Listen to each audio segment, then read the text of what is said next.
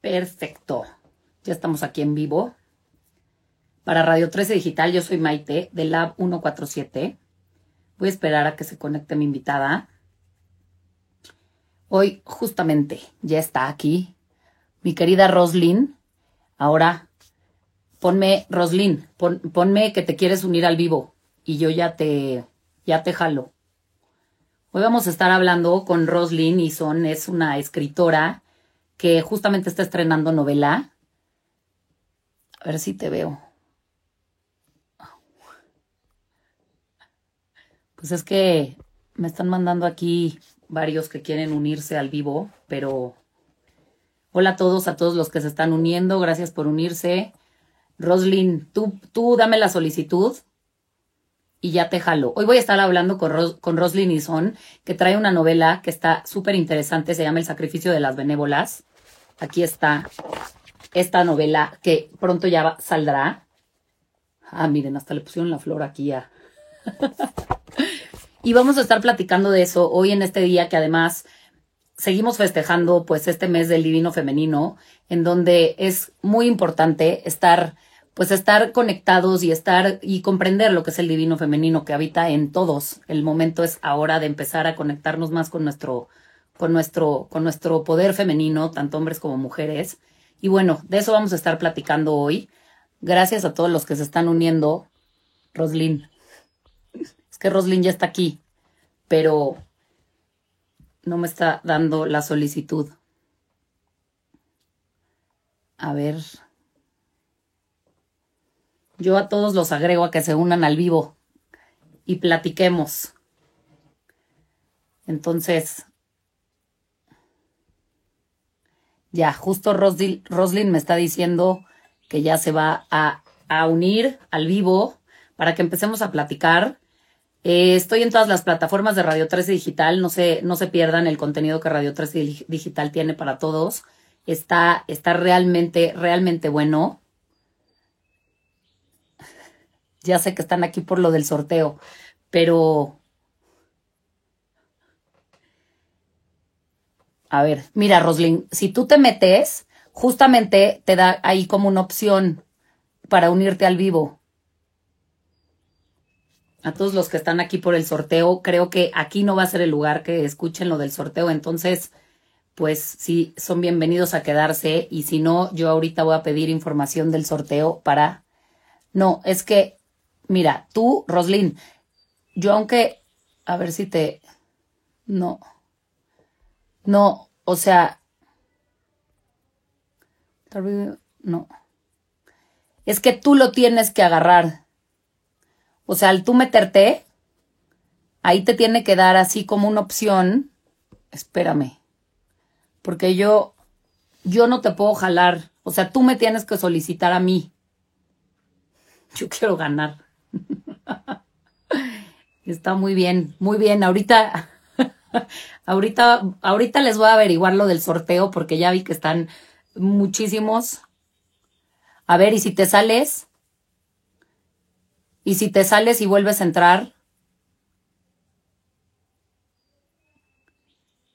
A ver, tú, Ferrer, ¿tú sabes cómo? ¿Cómo la podré invitar? Creo que tú puedes también invitarla. Es que no, pero dime dónde. ¿Tú sabes por dónde? Transmitir. A ver, te voy a buscar aquí. Espera. Ya te mandé. Tú. Ya, ya, ya. Sí. Ah, podría ser eso, Marianita.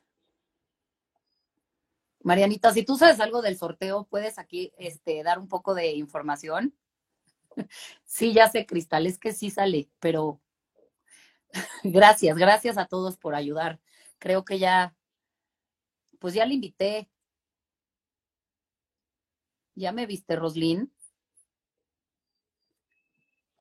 Pues ya se, ya se la mandé. Se los prometo que sí estoy haciendo lo correcto. 10, 18, 10, 18, 28 Ah, Roslyn dice que tienes que actualizar la app para poderte unir. ¿Cómo eso? No, no, no. No me gustaría eso. Hay dos, hay dos. Roslyn, y me pone, cuando yo te pongo, que debes actualizar la app para poderte unir. Marianuki, ¿tú sabrás cómo es eso? Que actualice la app. ah, súper, ok. Es, ok, es un giveaway. Gracias, Ferrer P0. Que actualices la app, o sea, Instagram. Uy, esperemos que ahorita me pueda unir, claro. Pues yo voy a unir aquí a. Pues yo los uno, yo los uno para que me platiquen. A ver, en lo que Roslyn actualiza su app de Instagram, ya, ya uní a varios. Ok. Ah, ya uní aquí a un. ¿Cómo te llamas? Muy bien. Ahorita el internet está súper lento, pero creo verme. Sí, ya te veo, yo sí te veo. ¿Tú estás aquí por el sorteo, Karen? Ya se salió. Yo uno, quien se quiera unir y que le regalen todo lo que prometieron regalar. Hola, Cris. Cris Catherine Dan, Danela. Cris. Ya sé, Mariana. Pero bueno, yo fluyo. A ver, pues únanse, únanse. Únanse. ¿Qué les van a regalar? ¿Cuál es el Betsitas, Betsitas, te mando un saludo, por supuesto, con mucho cariño. Yo estoy esperando a mi invitada que se una, porque voy a transmitir. Hola, ¿cómo te llamas? Ariana. Hola, Ariana. Cuéntame, cuéntame algo de ti. Porque ya va a entrar mi invitada. A ver, Roslyn, ya lo actualizaste. Hola, Cindy. Hola, Cindy, ¿cómo estás? Hola a todos los que se están uniendo.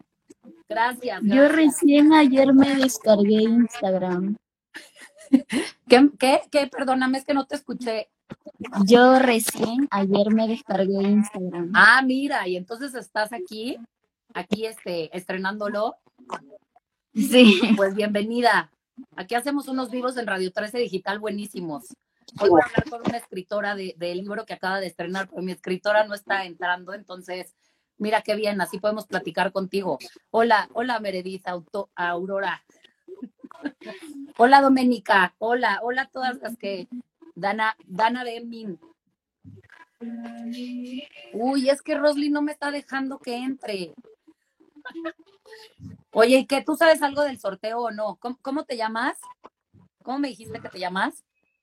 Ariana. Ariana, Ariana. Hola, Norma. Oye, Ariana, bueno, ¿quieres darles un mensaje aquí a toda la gente que está aquí adentro? Disculpa. En mi vida me ha, pasado esto, pero hola Meredith, Aurora, hola Ronnie. Oye, Ariana, déjales un mensaje a todos los seguidores de Radio 13 Digital. Vamos a hablar con Roslyn por chat, si no. Ariana ya se salió. Roslyn, sí, si quieres vamos hablando por chat. Aquí, ni modo, que seas como la, la... A todos los que me están mandando solicitud, muchísimas gracias, pero Roslyn es mi invitada y quedamos de platicar de, este, de esta nueva novela que está estrenando que se llama El sacrificio de las benévolas. Entonces, bueno, Roslyn, platícanos aquí un poco. A todas, oigan, bueno, pues a todos muchas gracias por sus comentarios. De verdad que yo los seguiría y les contestaría a todos, pero tengo a Roslyn ahí y justamente, sí, Cristal, ya está aquí Roslyn. Roslyn, ¿tú me escuchas? Porque bueno, pues entonces hagámoslo en chat. SP4485345, hola, hola. Ya no voy a poder seguir respondiendo porque tengo a Roslyn aquí y la gente vino a escucharla. Sí, no sé qué pasa, Roslyn, pero bueno, no te preocupes. Queremos platicar aquí.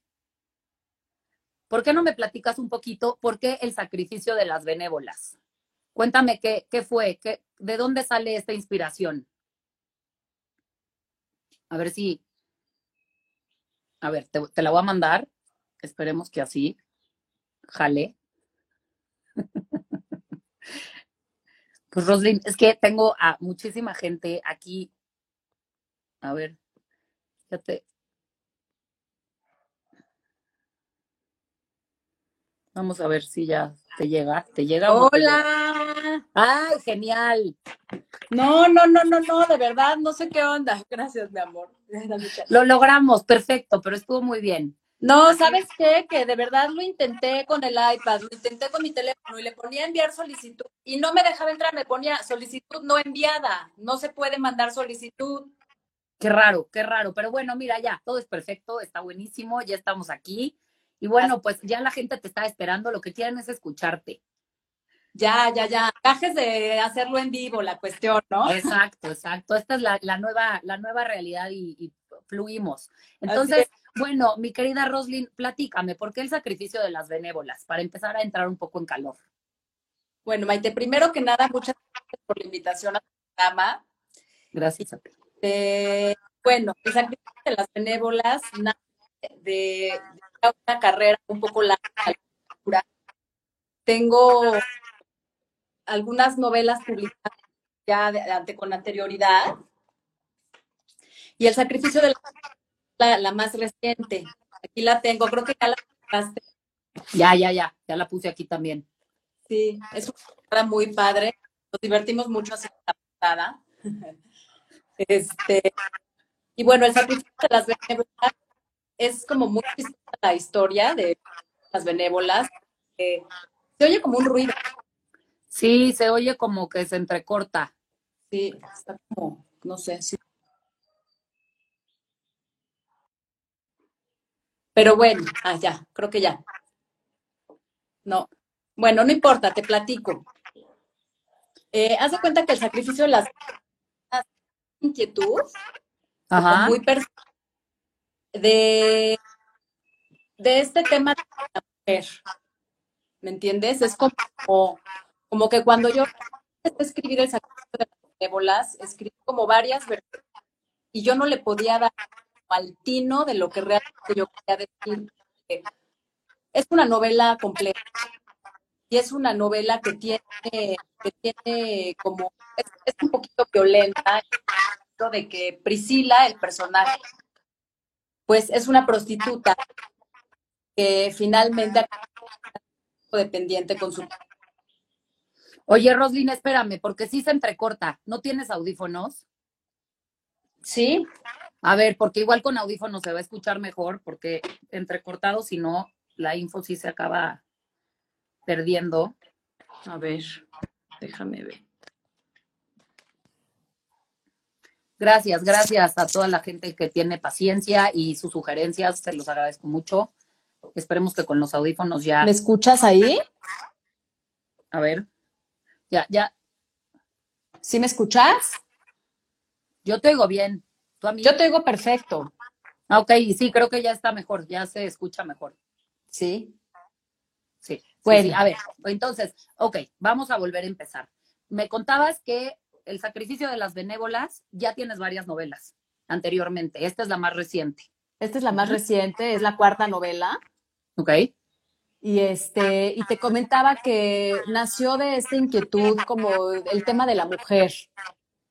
El tema de la mujer, que es como un tema muy, que siempre me ha llamado mucho la atención, ¿no? Es un tema, sí, sí está, se está escuchando bastante fuerte el ruidito, ¿verdad? Yo no oigo ningún ruido. Ah, no lo oyes, yo lo, entonces nada más lo oigo yo. Está perfecto, entonces lo voy a ignorar. Sí, sí, sí, sí, sí. Y este, y haz de cuenta que para escribir esta novela, escribí como algunas versiones anteriores, porque yo no le daba como muy en el tino lo que yo quería contar. Era tan complejo lo que yo sentía que por más de que yo escribía y escribía distintas versiones del tema, como que nomás no, no, no me fluía como yo quería o como yo necesitaba que fluyera. Y de pronto fue todo muy chistoso porque de repente un día estaba yo dormida y a la mitad de la noche me vino toda la idea de cómo tenía que salir esta novela, cada personaje, cuál era su rol, el rol de Priscila, que es la protagonista, que es esta mujer que huye de la casa de sus, de sus abuelos, de la hacienda de sus abuelos. Sus abuelos se dedicaban a criar toros de lidia y ella huye de, su, de- huye de la hacienda y en la ciudad se encuentra con un hombre que la contrata para, para su red de prostitución. Y entonces ella acaba teniendo una relación con el proxeneta, con Mikkel, Ajá, sí, sí. y de ahí se va desarrollando toda la historia. Es una historia que está contada en distintos tiempos, está contada en presente, o sea, lo que, lo que Priscila va viviendo en este momento, y al mismo tiempo está teniendo recuerdos de, de qué fue lo que la llevó ahí. Y al mismo tiempo también hay otros personajes también que la van acompañando. Priscila es, no me gusta usar la palabra esquizofrenia, porque es una palabra como un poquito compleja, ¿no? Pero ella tiene como que estas voces que le, ya- que le hablan, ¿no? Tiene estos dos personajes que son Silas y Lucio, que van hablando con ella. Uno de ellos es como la voz de la culpa, ¿no? La voz que le va diciendo, eres una mala mujer, ¿por qué haces esto? Porque utilizas tu cuerpo para solamente para el puro placer, ¿no? Y mientras lo estás haciendo, tú te estás denigrando y además te estás como deshaciendo, o sea, estás acabando con todo lo que eres, ¿no? Y, pero, pero la- una culpa que señala, no desde el amor, ¿no? Y por otro lado está Silas, que es esta voz, pues no me gustaría llamarle maléfica, ¿no? Porque no, no va por ahí el asunto, sino más bien como esta voz que le dice, hazlo, porque hasta que tú no logres enterrarte bien profundo, hasta que no veas lo que es realmente estar en el abismo, no vas a, no vas a desear salir a la luz, ¿no? Desafortunadamente a muchas personas quizás hemos pasado por momentos en la vida complejos en los que hemos tenido que, que experimentar ciertas vivencias que precisamente nos llevan a conocer nuestra más profunda oscuridad, ¿no? Nuestros demonios, todo eso que llevamos dentro. Y a raíz de eso vamos conociendo poco a poco nuestra luz. Es como si pequeños rayitos de luz fueran entrando, fueran entrando, fueran en- rompiendo el cascarón, ¿no? Pero primero estás adentro de esta huevo o de esta crisálida, ¿no? Que de hecho para Priscila uno de sus, de sus animales favoritos es la mariposa y durante toda la novela viene como que esta comparación de la mariposa y la metamorfosis que una mariposa tiene y al mismo tiempo que ella va teniendo en su vida, porque es meterte en lo más oscuro, meterte en, en donde, no, en donde no entra la luz para poder encontrar tu luz interior. Y eso es lo que le pasa a Priscila, ¿no? En, en sí es una novela que sí, sí tiene violencia, sí es gráficamente violenta, Sí. es gráficamente explícita en cuanto a los pasajes sexuales que ella tiene con, con los personajes, con, con estas voces que le llaman, ¿no? Que a pesar de que son personajes imaginarios, son muy gráficas las expresiones sexuales que ella tiene con estos personajes, que realmente es ella con ella, ¿no? Claro, y, claro. y la parte que ella tiene, esta, esta parte con Mikkel, con el proxeneta, esta violencia, esta denigración, esta sed de venganza que ella tiene por todo lo que ella experimentó en su niñez y en su adolescencia, en esta casa de, en esta hacienda de los abuelos, donde era los toros de Lidia, ¿no? Que representan esta, que representan la muerte, representan eh, al momento de que al toro, al, al toro en, en- en lo- en este mundo taurino, ¿no? Se le da muerte al, al el torero al toro. Es como una esta profunda pene- ella lo- agresión. una agresión, es como la penetración, pero una penetración del hombre a la mujer violenta, Sí, sí, no sí, desde el amor, no desde la, desde el, desde la unión. Y Sí, desde sí, sí. esta cuestión que tú y yo ya bien conocemos, ¿no? Que es como la energía kundalini, Claro, claro. que es lo que ella no, no conoce, nunca nadie le enseñó. Y desafortunadamente nunca nadie nos los enseñó, ¿no? O sea, hemos tenido que enterarnos nosotras solas por nuestra cuenta. Sí, sí, sí. Sí, sí, quien le ha querido entender ha tenido que hacer esa búsqueda para poder utilizar esa energía de una manera mucho más elevada, que realmente es como está destinada a ser utilizada. Claro, claro, Sí, claro. sí, sí. Sí. Y, y esa búsqueda que ha tenido Priscila a lo largo de su vida, mucha gente me dice, no, pero ¿cómo escribiste de una prostituta? O sea, ¿cómo pudiste como ponerla tan, gráficamente tan, pues tan así, ¿no? Como son las prostitutas, yo no sé si sean así, ¿no? Pero bueno, así es como yo me las imagino. Pero esa, esa búsqueda que ella tiene en su interior, porque más que nada una escritora cuando, un escritor cuando escribe, escribe lo que siente.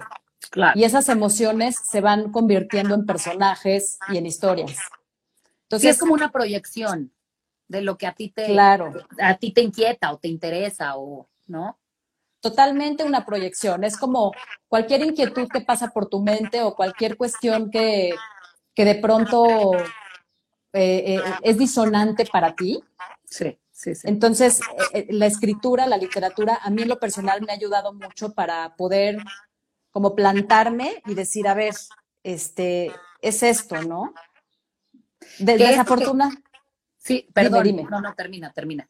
no digo desafortunadamente o afortunadamente, no sé de qué manera verlo, en el momento en que uno está escribiendo la historia, no lo ve así, porque estás como metida en este huracán emocional, ¿me sí, entiendes?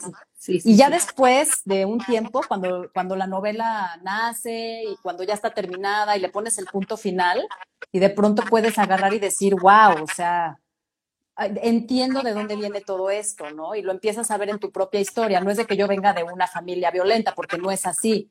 No, pero entiendo lo que dices, claro. Al final del día, que además esto, esto me encanta que dices, porque precisamente, o sea, justa, justamente en este espacio yo lo que propongo siempre son herramientas para que le des la vuelta y reformules la vida que estás llevando si no es lo que más feliz te está haciendo y entonces tú puedas encontrar una fórmula nueva que te ayude a elevarte. Y me parece que en estos tiempos es fundamental que la gente se reformule, porque si te quedas clavado en esto que aprendiste o en esta cárcel de los pensamientos, que también viene mucho con, con lo que le pasa a Priscila, ella trae una cárcel de pensamientos que ve hasta dónde se va, ¿me entiendes? Y sí creo que, que hoy la gente podría identificarse con, con, este, con este personaje y decir, o sea, hoy por hoy sí me parece que la gente se está metiendo en una cárcel de pensamientos que los está llevando muy para abajo. O sea, las depresiones cada vez son más grandes, el dolor y el sufrimiento cada vez es mayor. Y la realidad es que está en manos de cada uno salirse de esto y decir, ¿sabes qué? O sea, sí creo que mi, que mi diálogo interno está siendo muy destructivo.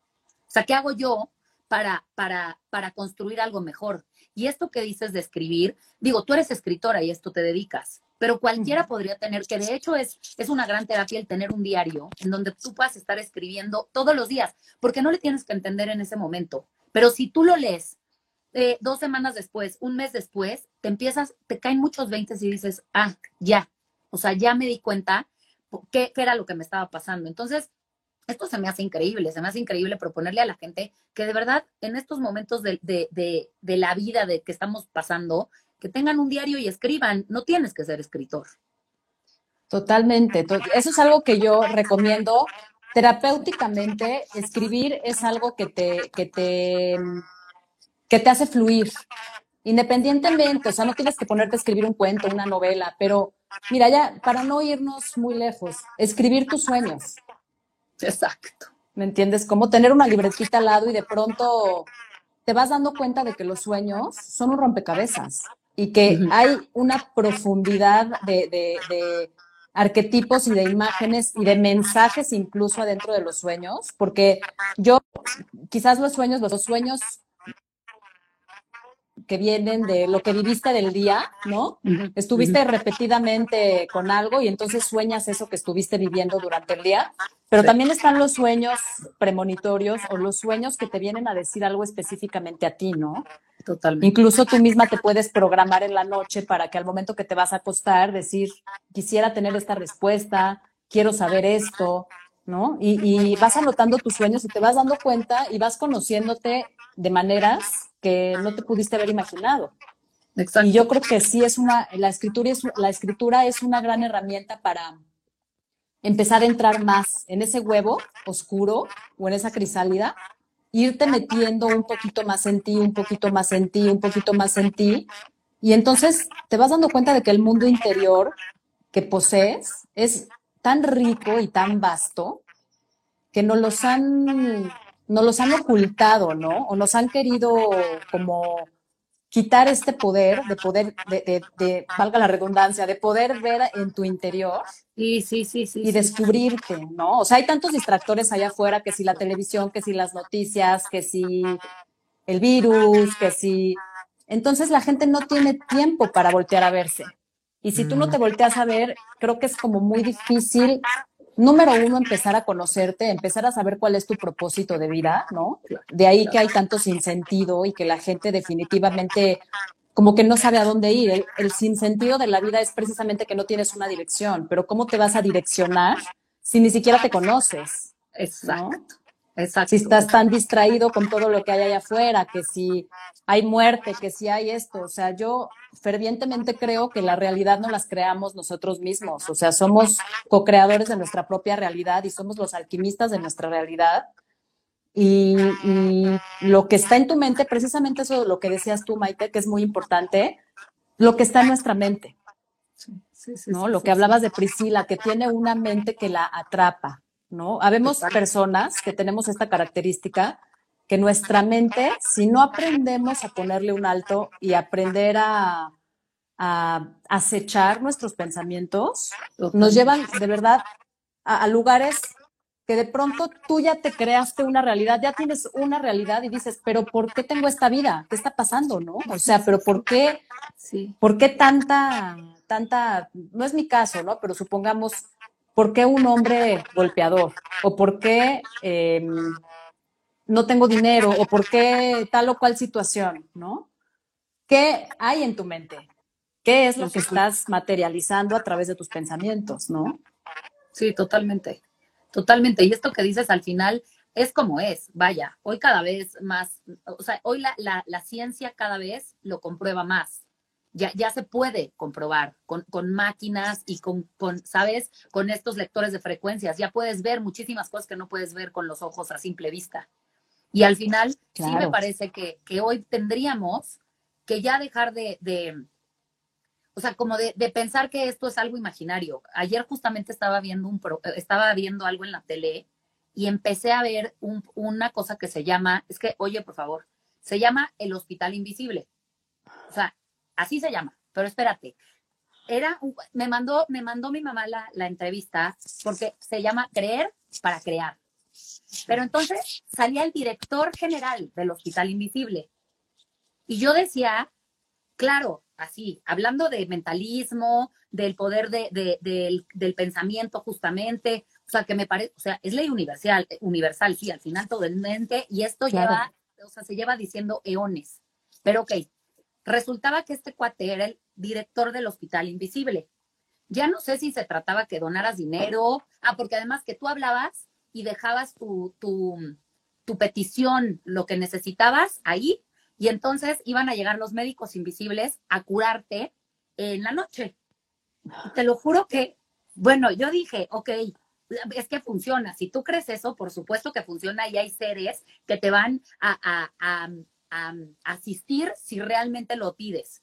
Pero de eso, a que tú tengas que donar algo de lana y pidas la ayuda, en, o sea, basta de pedir la ayuda afuera. Y ahora, director general de- del Hospital Invisible, te lo juro que dije, no, ya, es demasiado. O sea, no sé si hay gente, además, hay gente tan desesperada por salir de, de la trampa mental, de la trampa de sus pensamientos, que van a hacer hasta lo imposible, hasta de verdad, confiar en este Hospital Invisible, poner su, ahí toda su intención y dejarlo así en manos de alguien más otra vez.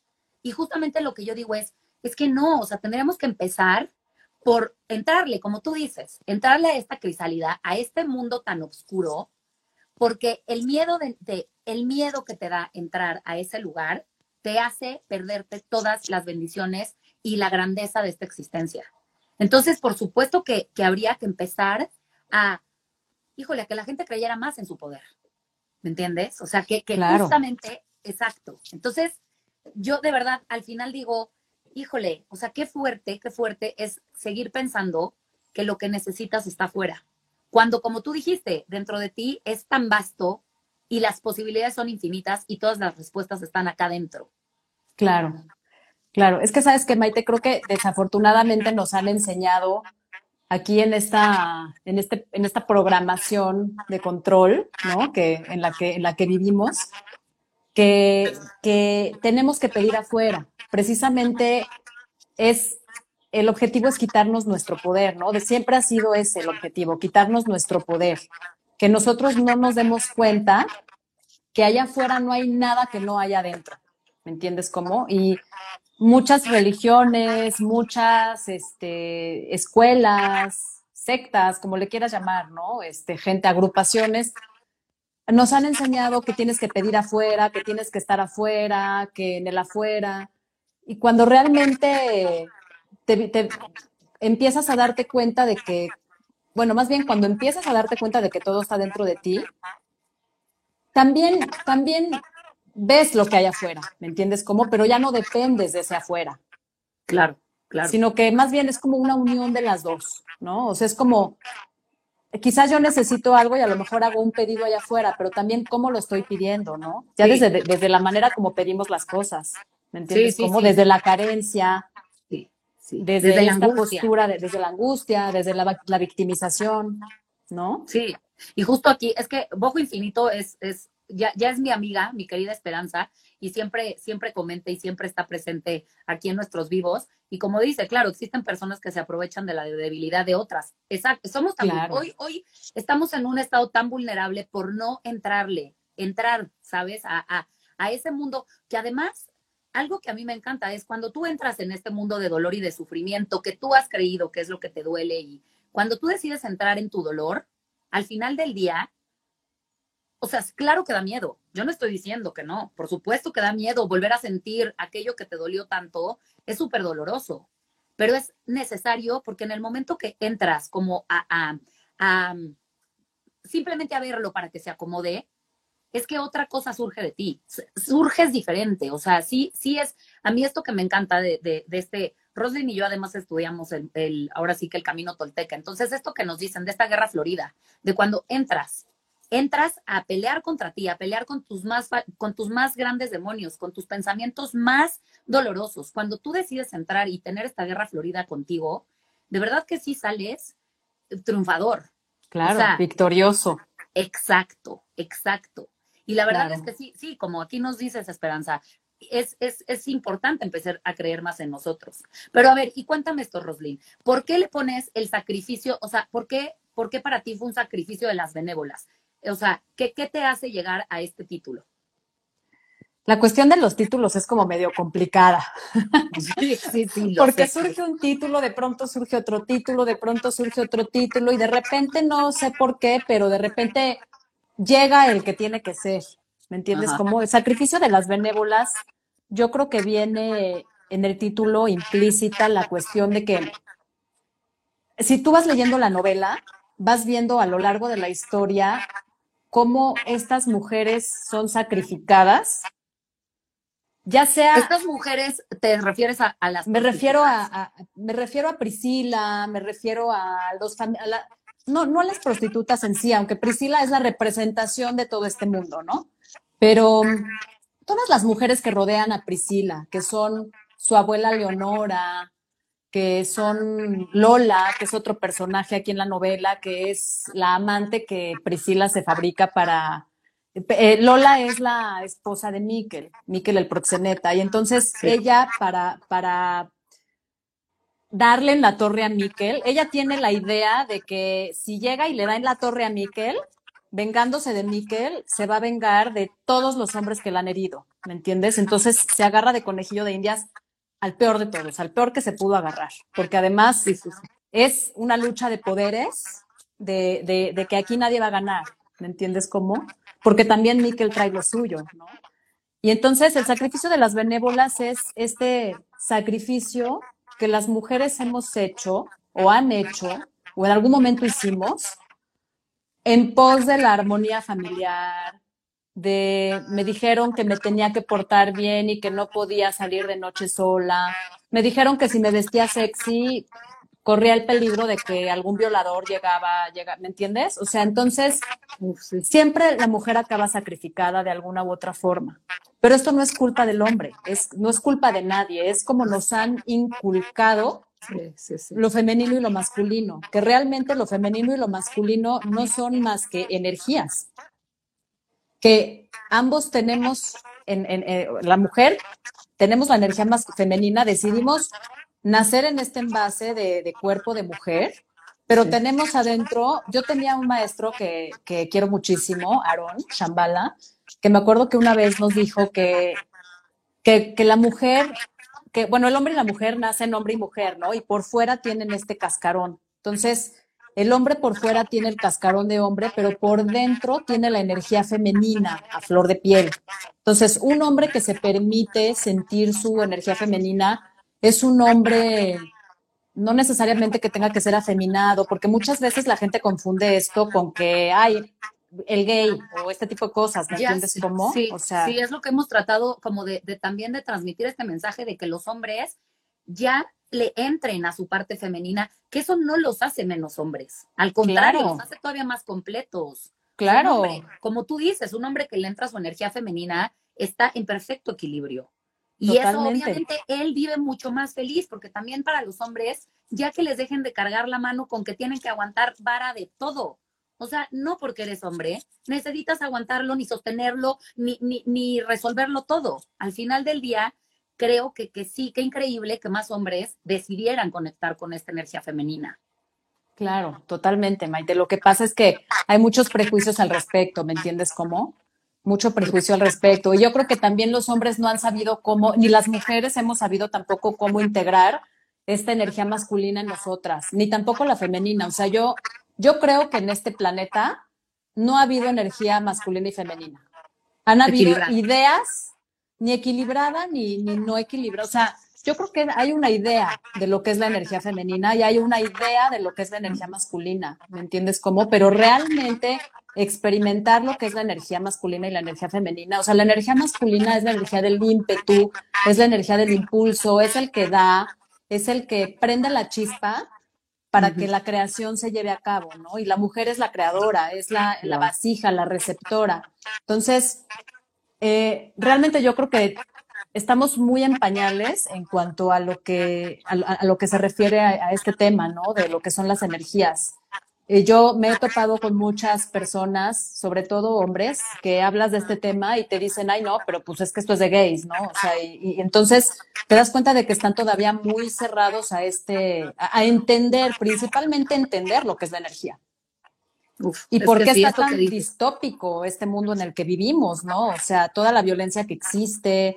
La misma mujer tampoco ha sabido balancear su energía masculina, es, se ha vuelto eh, como Priscila, ¿no? O sea, que tiene una exacerbación de esta energía masculina que finalmente la lleva a destruirlo todo y hasta a destruirse a sí misma, ¿no? Hasta que ella no está hecha pedazos completamente, no es cuando ella empieza a agarrar sus, sus trozos para empezárselos a poner, ¿no? Y empezarse a, a construir de nuevo. Y desgraciadamente, ¿cuántas mujeres no hemos visto que tienen que llegar al hospital o a cuestiones ya en, en- hablando de este tema, ¿no? De la violencia intrafamiliar Sí. o entre hombres Sí. y mujeres, que tienen que llegar ya con el ojo morado y con la costilla rota para agarrar y decir, bueno, voy a tratar de dejar a este cuate, ¿no? O sea, porque también entiendo que la energía sexual que se genera, que es una energía sexual distorsionada, entre, entre estas dos partes, ¿no? La, el masculino y el femenino, cuando, cuando es violento,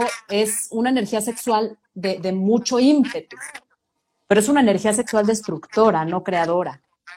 Sí, sí, sí, esto que dices, te lo juro que yo nunca lo había visto así, como que, como que no hemos, o sea, en este planeta no ha habido estas energías, pero ahora que lo dices, sí me haces pensar y, y de verdad que de- estoy de acuerdo contigo, porque, porque sí, o sea, ni siquiera se entiende, este, está, exacto, como dices, o sea, está disfuncional 100%, y sí me parece, o sea, de verdad, como dice Esperanza, eh, todavía estamos lejos de crecer con nuestro yo, y, y exacto, o sea, de verdad,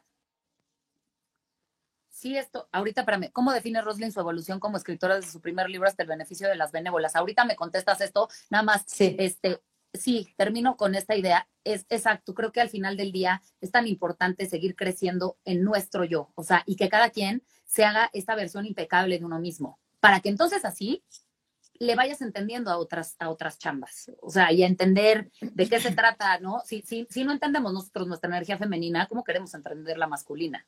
Totalmente. Sí, sí, sí, pero bueno, sí, platícanos aquí como nos pregunta Chava.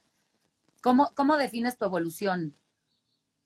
Desde tu primer libro hasta... ¿Hace, ¿Hace cuánto? ¿Cuándo salió tu primer novela, Roslyn? Mi primer novela salió en el 2005. ¿Ok? En el Ah, 2005. Ya, ya, ya. Ya empecé a escribir a los 25 años, 24 años. 24, 25. salió en el 2005, 2000. Ah, no, perdón, salió, salió en el 2009. perdón. En el sí. 2009. Sí, cuéntanos En el un 2000. poco la historia, porque hay gente que quiere escribir libros, o sea, que- tú, tú, aquí danos unas, pues una mini guía de cómo, si quieres escribir un libro, y cómo empezaste tú con tu primera novela, y hoy cómo te ves en, en esta, ¿es tu qui- quinta? Mi quinta, Tu sí. quinta, ajá. Sí. Pues mira, Maite, la verdad es que yo creo que cada quien va teniendo su camino. Yo desde muy chiquita siempre me ha gustado mucho la literatura. O sea, me acuerdo que yo me metía a las clases y la verdad es que yo nunca ponía atención. Siempre tenía un libro, tenía mi cuaderno, de, sobre todo de matemáticas, ¿no? O sea, el cuaderno de matemáticas y el, y el libro que estaba yo leyendo en ese momento atrás del libro de matemáticas. Eh, siempre he sido una persona con una imaginación exacerbada, muy soñadora, muy... O sea, yo, yo puedo vivir a través de imágenes. Puedo, tengo la capacidad de visualizar muy, muy, muy fuerte en mí. Entonces, creo que eso me ayudó mucho a poder, a empezar a escribir. Cuando yo empecé a escribir, yo estuve un ratito dedicándome a la publicidad y de pronto yo creo que nada es casualidad en esta vida porque por más de que yo, yo trataba de encontrar algún trabajo ¿no? relacionado con la publicidad o publicidad o mercadotecnia, ¿no? Cualquiera de estas cosas que me gustaba muchísimo, me sigue llamando mucho la atención, pero, pero ya no es lo mío, ¿no? Pero, y no encontraba trabajo, y no encontraba trabajo, y no encontraba, ya se cuenta que pasaba el primer tamiz, el segundo tamiz de las entrevistas, y de repente me volvían a marcar. O sea, una cosa rarísima, ¿no? Así de que yo decía, bueno, pero ¿qué está pasando? Que no puedo yo encontrar trabajo, ¿no? Entonces entré en una, sí, sí, se puede decir que en una depresión, porque yo no tenía nada que hacer, estaba todo el día en mi casa, sin trabajo, sin poder encontrar trabajo, sin poder desarrollarme, ¿no? En lo que yo sentía que era lo mío, que era la publicidad, que ya después me di cuenta de que no, ¿no? Y me pasó idéntico como me pasó con esta novela, que en la noche me llegó la respuesta, idéntico una noche de pronto me llega a la mente y me dice, es que tienes que escribir un libro, ¿no? Al otro día me acuerdo que llegué con Ronnie, mi esposo, y le dije, ¿qué crees? Pues que voy a escribir un libro. Me acuerdo que hasta se rió de mí, ¿no? Me dijo, ajaja, sí. y este, y yo dije, pues sí, o sea, es que eso es lo que me toca hacer ahora, ¿no? Escribir. Y entonces empecé a escribir, me metí al curso de Celso Santa Juliana en la Universidad Iberoamericana, que Celso sigue dando cursos, todavía es muy bueno. Para el que quiera tomar cursos de, para empezar a escribir, la verdad es que Celso es muy bueno. Ah, padre. Este, sí, es muy bueno. Celso Santa Juliana, lo buscan, buscan laboratorio de novela, lo encuentran perfecto en, en internet. Y este, y ahí fue cuando empecé a encontrar mi voz, ¿no? Es cuando empiezas a escribir y empiezas a encontrar eh, hacia dónde va dirigida tu literatura y de qué va, de qué va tratando. Evi- Evidentemente las primeras novelas pues son como más auto, autobiográficas en el sentido de que explayas mucho todas las emociones que traes como muy reprimidas desde muy niña, ¿me entiendes? Entonces la primera novela es como sacar todo eso, ¿no? Desde muy niña y desde otras vidas, ¿eh? Me, me atrevería yo a decir que, que de pronto van saliendo cosas que no son solamente de este momento, de este tiempo-espacio, ¿no? Totalmente. Pero así empecé, empecé con 30 días antes de morir, que fue mi primera novela. Y cada novela, a mí lo que me va haciendo es que es muy chistoso porque es como si yo tuviera como tuercas o algo, no, no sé de qué manera ponerlo, y como si me fueran moviendo tuercas en todo mi ser. Y entonces yo ya no soy la, prim- la, la misma después de escribir la primera novela, ni la misma después de escribir la segunda, y toda la li- mi literatura se va moviendo en base al- a, a- a lo- a también a los cambios que yo voy teniendo. Claro, claro. Es, es ¿Qué es todo un camino de vida. Exacto. ¿Qué es lo que decías? Al final, realmente son proyecciones y son inquietudes y son emociones que están acá adentro, que tú las plasmas acá afuera, y tal vez como novela y como este personaje, pero estoy segura que te identificas con una- todos los que estás este, plasmando, plasmando en la, en- en la hoja, ¿estás de acuerdo? Totalmente, totalmente te identificas y hasta llegas a idealizarlos. Mira, te voy a platicar una anécdota un poco chistosa, la verdad, que cuando terminé de escribir mi, mi segunda novela, Reflejos de Sombra, Ajá. hay un personaje ahí que se llama Chume, Chume Rojas. Que es el típico, ya sabes, el cuate este que tiene un, bueno, se dedica a cosas ilícitas, ¿no? Bueno, para no hacerte el cuento largo, este cuate, yo escribí la novela y todo, y me acabé enamorando del personaje, pero literalmente enamorando. O sea, cuando terminó esa novela, yo no podía escribir la que sigue. Porque dije, estoy, estoy teniendo un crush con mi personaje, o sea, esto es ridículo, o sea, ni siquiera existe, ¿me entiendes cómo? ¿Puedes creer que tuve que escribirle una carta de despedida? O sea, No. querido Chume. Y, y le escribí una carta diciéndole, de verdad te amo, pero pues por favor aléjate de mi cabeza porque no estoy pudiendo pasar la página, ¿me entiendes cómo? O sea, Guau. personajes se quedan contigo porque son tu creación y son, son, yo creo que son tus alter egos, todos tus alter egos, ¿no? Porque yo creo que tenemos muchos alter egos, ¿no? 100%, sí, sí, sí, sí. No, bueno, y esto, o sea, está cañón. Y esto que dices al final, claro, o sea, tú no eres la misma de la primera novela a, a hoy, después de tu quinta novela, pero es que lo cañón es que no, nunca somos los mismos, o sea, como seres humanos estamos, todo está en constante movimiento, nada está estático. Y, y, y creo que eso, o sea, tú lo puedes ver tal vez como no cronológicamente en las novelas que has escrito, pero realmente todos, todos, todos estamos en constante movimiento. Y creo que eso está bueno, como darnos cuenta que por eso hay que fluir y no aferrarse a nada, porque Claro. nada, nada, nada es permanente. Totalmente, totalmente. De hecho, yo creo que ahorita lo que más hay que trabajar es el desapego, sobre todo con lo que estamos viviendo. Bueno, sabemos que estamos en un momento realmente importante, ¿no? O sea, que luego mu- muchas veces me preguntan, bueno, pero eres, o me dicen, eres como un remix entre escritora, espiritualista, este, ya sabes. Porque, Sí, pues, sí, sí, es que sí, la verdad es que mi vida ya se ha convertido como en una sopa, ya sabes, de esas, de esas cacerolas en las que le vas echando, echando, echando y ya hay como de todo. Que eso yo creo que ha enriquecido mucho mi vida, porque a- la literatura yo lo puedo ver como, antes lo veía como que era mi pasión, ¿no? Era mi pasión de vida. Ahora me doy cuenta de que no, o sea, no, yo no me puedo basar en algo externo para, mi, mi pasión soy yo misma, ¿me entiendes cómo?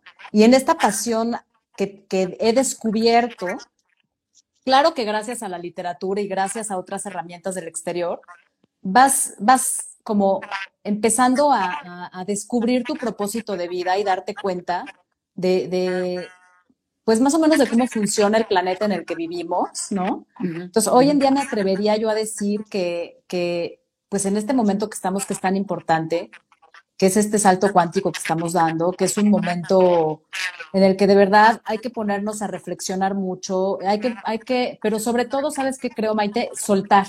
Eso que dices tú, el desapego, y empezar a soltar, y empezar a, a sanar las heridas que en algún punto no, no hemos podido cerrar, porque si no lo hacemos, no vamos a poder dar ese salto hacia lo que viene. Lo que viene es, está en nosotros mismos, ¿no? Sí. Es como esa versión de nosotros mismos nueva, que se va renovando, se va renovando, se va renovando, que pues creo que eso es lo que a mí me va pasando con la literatura. Es como, como dar un salto cuántico en mí misma. no sé de qué manera Claro, claro, ponerlo, ¿no? claro. Pero pues así ha sido mi camino a la literatura y hoy en día está como, no, no puedo decir detenida, detenido este asunto de la literatura, sino más bien está como, como en, en, en reset. Estoy haciendo como un reseteo.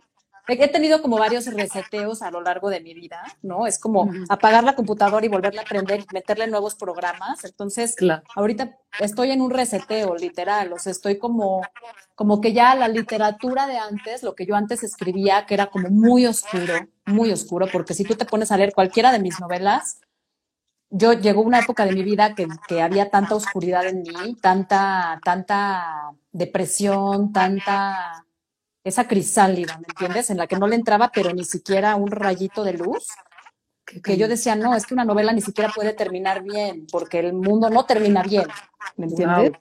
Wow, wow, te lo juro que hasta me, me dio escalofríos. A ver, espera, te trabaste. Porque quiero que me des ahorita los datos de dónde puedes conseguir los libros. Yo sé que Roslyn, este ya está. Ah, es que te trabaste, te trabaste, que ya no entraba. Y entonces, en lo que te trabaste, A ver, ahí. Ah, es que te trabaste un poco. A ver, ya no te escucho. Ya no te escucho. Ahorita les voy a dejar los datos de dónde pueden conseguir los libros de Roslyn. Yo sé que en Kindle ya está y, y en Amazon ya se va a poder conseguir. No, ya no te estoy escuchando, mi querida Roslyn. A ver si ahorita entra, pero bueno, a ver. No, no te oigo. A ver, quítatelos. A ver, quítatelos y a ver si así este, logramos para cerrar y dejarles los datos de dónde consiguen todos tus libros. ¿Ahí me escuchas? ¿Tú me, ¿Tú me escuchas a mí? Ah, no. A ver, escríbeme, escribe aquí, ¿dónde se consiguen tus libros? Se fue el sonido. Sí, sí, yo no te oigo. Escribe aquí, ¿dónde consiguen tus libros? Bueno, se los voy a dejar aquí escritos. Sí, Roslyn. Sí, a ver si nos pone aquí y, a ver, a ver, intenta salirte, sí, sí, sí, sí. Intenta salirte rápido. ¿Ustedes me escuchan a mí o solo a Roslyn? Ah, Bueno, a ver si Roslyn puede entrar ahorita para que nos deje todos estos datos de dónde conseguir todos sus libros. Y, a ver, no. Es que además, espérenme, ustedes perdonarán. Gracias por la paciencia. Esto a veces pasa cuando son lives. De todas maneras, esto se va. Es que la gente, por favor, este, a ver, a mí sí me escuchan, ok, perfecto. Entonces, bueno, esperemos a que Roslyn entra. Y si ya no entra, bueno, de todas maneras aquí, a ver, te voy a mandar yo a ti, Roslyn, transmitir con Roslyn, ya. A ver si ya, sí se escucha. Gracias a mí, gracias. Ay, gracias, gracias a los que me están contestando. A ver si Roslyn puede conectarse. Ah, ya, a ver si ahí te escucho. Sí, no, no sé qué pasó, de repente te dejé de oír, me dejé de oír, dejé de oír todo. Sí, no sé qué pasa. De repente los lives hacen un poco, gracias a la gente por su paciencia, por quedarse. Oye, ya este, Roslyn, ya en un ratito nos tenemos que ir, pero bueno, Roslyn va a seguir aquí, vamos a seguir haciendo estas transmisiones, pero ¿por qué no nos dejas ahorita dónde pueden conseguir tus novelas? Porque la gente esté interesada. Claro que sí, Maite. Mira, la novela impresa todavía no sale. ¿ah? Eh, ya falta para que salga a la venta. Hubo alguna cuestión con la imprenta, ¿Ok? pero pueden encontrar en, en, en ya está electrónica en Kindle. Y eh, ya yo te aviso, incluso programa algunas novelas para, para regalar y así. Claro, órale, hay que hacer eso. Me preguntan que si no están en Torreón, en, en Mm. alguna tienda en Torreón que las puedan conseguir. Todavía no está a la venta eh, la versión física, pero en Kindle la pueden conseguir, pues es en cualquier parte, ¿no? La versión electrónica. Si les gusta, de hecho yo aquí tengo mi Kindle. Entonces, la verdad Sí. es que sí, es lo súper cómodo también para el que le guste. Ahí la Y ya la encontrar. puedes tener también en aplicación, este, en aplicación aquí en, en cualquier teléfono. Entonces, bueno, este, que busquen tus novelas por Amazon por ahora, digital. Las otras sí están este, ya en versión. Las otras ya están en versión impresa, ya están también las encontrar en Kindle. Este, y ya nada más esta, ya les aviso y ya. Órale, pues vamos a hacer eso, porque además, sí, gracias. Es que sí se escucha un poco entrecortado, porque Roslyn ahorita tuvo como un tema de sonido, pero de todas maneras, bueno, ya tenemos que cerrar la transmisión. Si, si están entrando, véanla completa desde el principio, se quedará aquí grabada en el feed de Radio 13. Y están, estén pendientes porque Roslyn ah, y yo haremos un giveaway de sus novelas. Muy pronto ya les haremos saber. Y, y pues gracias a la gente que entró, espero que todos los que hayan entrado, pues ganen algo del sorteo eh, porque mucha gente entró para un sorteo que, que, que yo no entendía muy bien cómo, pero Cábala Tools me parece que es la que lo está haciendo. Entonces, bueno, pero, pero pues espero que, Roslyn, tus redes para que te sigan y ahí estén en contacto contigo. como Roslyn Escritor, Facebook, en Instagram, Telegram. Ok, y además está aquí, en el sitio de Radio 13 se quedan todas las redes de Roslyn. Y bueno, pues este, ya, no, Cristal, no, pero, pero Cábala Tools les va a dar todas las, todas las, toda la información. Y bueno, te felicitan aquí mucho, chava.smk. Gracias, Roslyn, pues mil, mil gracias. Me quedé con muchas ganas de seguir platicando porque creo que todavía tenemos este Ya sé. Sí, No, pero bueno, vamos a hacer otro. Nos organizamos y hacemos otro para continuar esto. seguro, pues ya nos vamos, a- ya vamos a estar en tu programa otra vez. Exacto, exacto. Entonces, pues todos te mandan éxito y felicidades. Sí, Roslyn Muchas gracias. en Ros- arroba Roslyn escritora y no se pierdan las novelas que tiene y esta que es su, nue- su nueva novela que hasta le ponen este, su flora aquí en la portada. Oye, bueno, te Sí. quiero mucho, muchas gracias y nos vemos pronto. Gracias a todos los que estuvieron en el live. Gracias, Maite. Gracias a todos los que estuvieron. Gracias. Y bueno, yo soy Maite para Lab 147. Estoy todos los lunes 11 de la mañana en todas las plataformas de Radio 13 Digital. Y no se pierdan todo el contenido que Radio 13 Digital tiene para todos ustedes, que van a estar fascinados. Muchísimas gracias. Y sí, viva la escritura y las mujeres. Bye. Bye.